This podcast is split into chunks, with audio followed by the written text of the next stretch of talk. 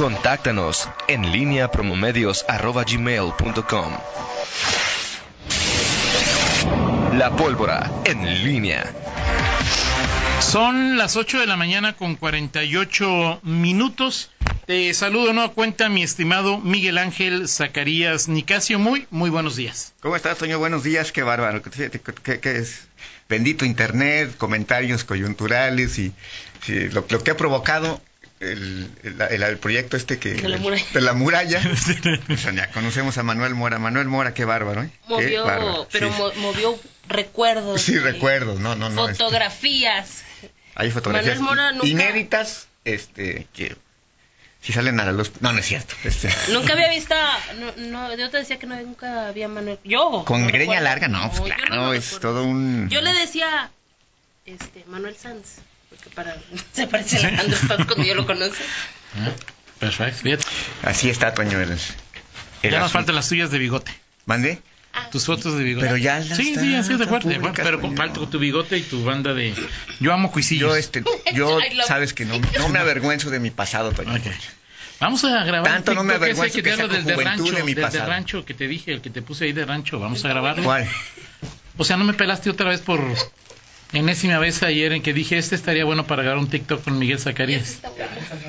No, pero San, hay una presión importante. ya bajé, hay que recordar que la tu hija, eh, ¿hace cuánto la trajiste? Sí. Un mes. No más, sí más. Y la regla para un chaborruco. O sea, la primera vez que escuché yo hablar de TikTok fue con tu hija que dijo, que dijiste tú que el Instagram y el, ya, el YouTube y eso ya era Así es. Estamos convenciendo a Toño Rocha. Entonces dije ya, bueno, mi propuesta era... De que, hagamos el pavo. no, el pavo no lo voy a hacer. El TikTok que te dije, ese sí lo puedo hacer. Ese, ese sí, con todo gusto mañana que viene nuestro millennial. que, viene, que viene nuestro millennial, pues aquí este... Ahí lo... ¿Sí? Sí, no, pero sí, es eh, yo, yo, bajé, bajé TikTok y ya yo creo que la, la regla de chaburrucos es el simple hecho de bajar la aplicación en TikTok ya rejuvenece seis meses. Ya, nomás bajándola, ya bajando. Ya después si la usas. Yo la, yo la bajé y me sentí TIE más 0.6 puntos base más tarugo. Sí. Si no entendí absolutamente nada. Está bien, Toño. Tenemos que ponernos al. Oye. Perfecto, Miguel. Este, hay una, una información que me. Ya se emocionó, man. Ella está mandando fotos de. Ya está sacando su. su ¿Cómo se llama su álbum? Toño, estoy, eh, Manuel, dime si estoy. Hoy te voy a mandar una foto a ver si estoy autorizada a circularla. Ok. Este, bien. Bueno. ahorita vamos. Oye. Eh, información eh, seria y que nos, eh, nos mereces favor de mandar la, el superdele, del superdelegado eh, eh, gracias Rocío Martínez, me dice que, este, y a riesgo de que creo que no has hablado de ese tema. No, no he hablado del tema. Eh, presentan denuncias ante la Fiscalía General de la República y la Secretaría de la Función Pública. A pon el contexto. El contexto es lo de los chavos de secundaria que llegaron por sus becas y le dijeron... Becas Benito Juárez. ¿Saben que ya lo cobraron? Así es que fueron cerca de 98 estudiantes. 70, 70. 70 aquí va, estudiantes. Aquí va el, comunicado. A ver, viene, viene. En el gobierno federal no se, tolera, no se tolerarán actos de corrupción, por lo que se presentarán las denuncias de 70 órdenes de pago de las becas Benito Juárez sobre las que existe presunción de fraude. La Delegación de Programas Integrales para el Desarrollo del Gobierno Federal en Guanajuato, así como eh, la Coordinación Nacional de Becas Benito Juárez se encuentran recabando perdón, eh, los elementos que serán aportados a las autoridades competentes para realizar las investigaciones correspondientes. Los afectados son 70 estudiantes del Sistema Avanzado de Bachillerato y Educación Superior, ¿sabes?, de la comunidad de El Zangarro en Guanajuato Capital. Las denuncias serán presentadas por la propia Coordinación Nacional de Becas Benito Juárez ante la Fiscalía General de la República y la Secretaría de la Función Pública a fin de que se deslinden las responsabilidades. A la brevedad, personal de la Coordinación Nacional de Becas sostendrá una asamblea informativa con los estudiantes para diseñar una ruta y garantizar que los jóvenes no se vean afectados en sus pagos, en tanto se desarrollarán las investigaciones. Cada alumno tenía una orden girada por 1.600 pesos, la cual reciben de manera bimestral. Hasta ahí el eh, comunicado, gracias a Rocío Martínez que nos hace llegar este comunicado de parte de la delegación de programas integrales. Es que les habrían cobrado, no, no sé si cuál sería el del, es decir, le echa robo, pero es del grupo solamente cinco de 75 cobraron la beca, los otros 70 llegaron a cobrar su beca y le dijeron... Ya la cobraron. Alguien la cobró. ¿Cómo las cobraron? ¿Quiénes las cobraron? Eso es lo que la FGR ¿sí? Y, la Secretaría de la Función Pública van a, investigar. Pues ahí está. Esto es, insisto, en el SABES de la comunidad del Zangarro en Guanajuato capital. El SABES es un, órgano es un, es un órgano eh, estatal, ¿no? El SABES es estatal, pero la beca es federal. Sí. O sea, no, no tiene nada que ver. Que, las becas estudiantiles generalmente no... Ah, porque incluso nos decía aquí Mauricio, se dan aunque ya tengan un apoyo de parte de algún municipio o de la federación, del Estado, ¿no? No importa. Entonces será interesante ver, pues en este caso, cómo se cobró y quién cobró, ¿no? Sí, sí, sí, habrá que estar pendiente, pero bueno, por lo pronto ya está ahí la postura de la delegación eh, Guanajuato, que eh, le, corresponde mm, hacer la, entrega de los, los, los, apoyos o los censos y todo. Así es. Eh, pero es una investigación que entonces corresponde totalmente totalmente a la federación, Y te decía que eh, hoy hay eh, sesión del, del Pleno del Congreso local, en principio no hay temas destacados, se van a, confirmar el tema de la glosa, que ya te había dicho que cómo estaba perfilada, es un formato muy similar al que se va a, emplear con los con la mesa de con el procurador, el fiscal general Carlos Amarripa, el 20 de marzo. Eh, va a ser, pues entonces, pródigo la segunda quincena de, de, marzo en reuniones con funcionarios. 17 de marzo estará eh, el secretario de Salud para hablar primero con del tema del INSABI y después con, del tema de el coronavirus, ver el panorama que hay en Guanajuato del coronavirus y en el caso del INSABI qué es lo qué implicaciones tiene y cómo va a ser eh, el cómo va a funcionar el sistema de salud estatal eh, a partir del convenio de no adhesión y que Guanajuato decide no sumarse a el Instituto de Salud para el Bienestar. Eso, por un lado, el 20 de marzo, la comparecencia, perdón, mesa de trabajo de Carlos Amarripa. Que es de hoy, de, el lunes. De mañana. No, el viernes. De, mañana, en ocho, ¿no? De mañana en ocho días. El viernes. Así y es. El siguiente inicio de semana, lunes, martes, miércoles, la, eh, la glosa del informe eh, con el formato similar, una pregunta, cada diputado tendrá derecho a una pregunta y a una repregunta. Lo único que, se modificó es el tiempo de, de repregunta, van a, van a ser nada más tres minutos de, eh, para la respuesta del funcionario. Hay que recordar que en el caso de la, eh, de la glosa no solamente van los titulares de secretarías, sino los órganos que están adheridos, porque es por eje de, gobierno. Entonces, bueno, esto ya está eh, perfilado en el, en el Congreso local, acordada la, la mesa. Obviamente pues, se, desecharon las propuestas de glosa que traían el PRI, Morena, el Verde, que pues, buscaban ahí una mayor interacción de este tema. Y el, 20, el 21, 22, el 24 de marzo serán eh, los, los posicionamientos de los eh, eh ¿cómo se llama?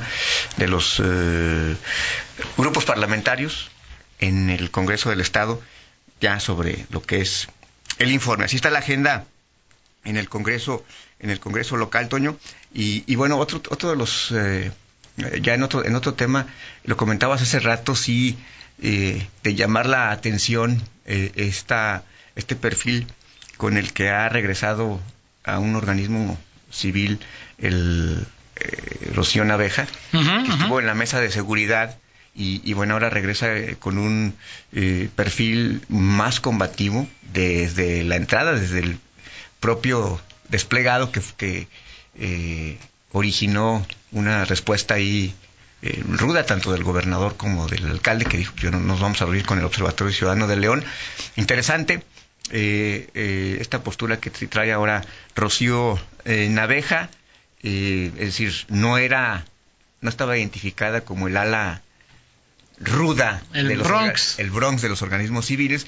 Recordábamos incluso que cuando estuvo como presidenta de la mesa de seguridad, este, pues incluso hubo por ahí alguna publicación con señalamientos de que había algunos, había algunos contratos que como propietaria de un colegio se daban a, la secretaria de seguridad en ese, en ese momento. Eh, ella respondió a, los mismos, que además era, su derecho y su, parte de su ejercicio eh, como académica, y bueno, pero hoy, hoy sí llama la atención cómo regresa y bien, o sea, es decir, no, no se trata que simplemente establece una, diferencia pues, a partir de hechos de lo que era antes, lo que es hoy, me parece que justamente esto es lo que requieren eh, las, las agrupaciones civiles. Ahora, ¿qué, eh, ¿qué diferencia hay o debe haber, si es que la debe haber, entre la mesa ciudadana y el observatorio?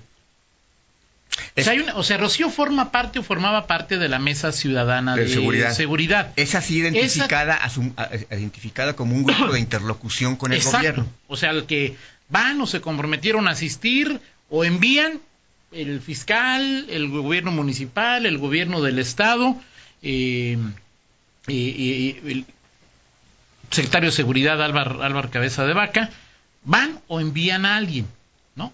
Y ahí está o estaba Rocío. Así es.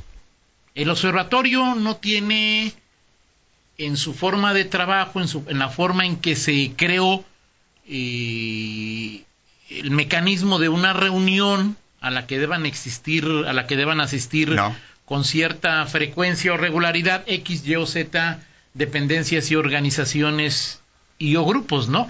Y para el observatorio de inicio el tema de seguridad era un tema importante, pero no era todo el tema. Rocío parece haber llegado y al menos públicamente, dotado de, de, elementos de seguridad. acuérdate que el observatorio, o sea, en realidad sí nació con otro perfil, pero sí, claro. al final, digo, lo que era, que era lo, el referente más conocido del Observatorio Ciudadano con Luis Alberto Ramos, recientemente fallecido, que en paz descanse, es el tema de seguridad. Cada mes hacían el tema de la su análisis a partir de publicación de delitos. Y incluso decían qué, zonas de León eran las más afectadas, donde se daba más una incidencia a partir de publicaciones de los medios. Exacto, o sea, claro.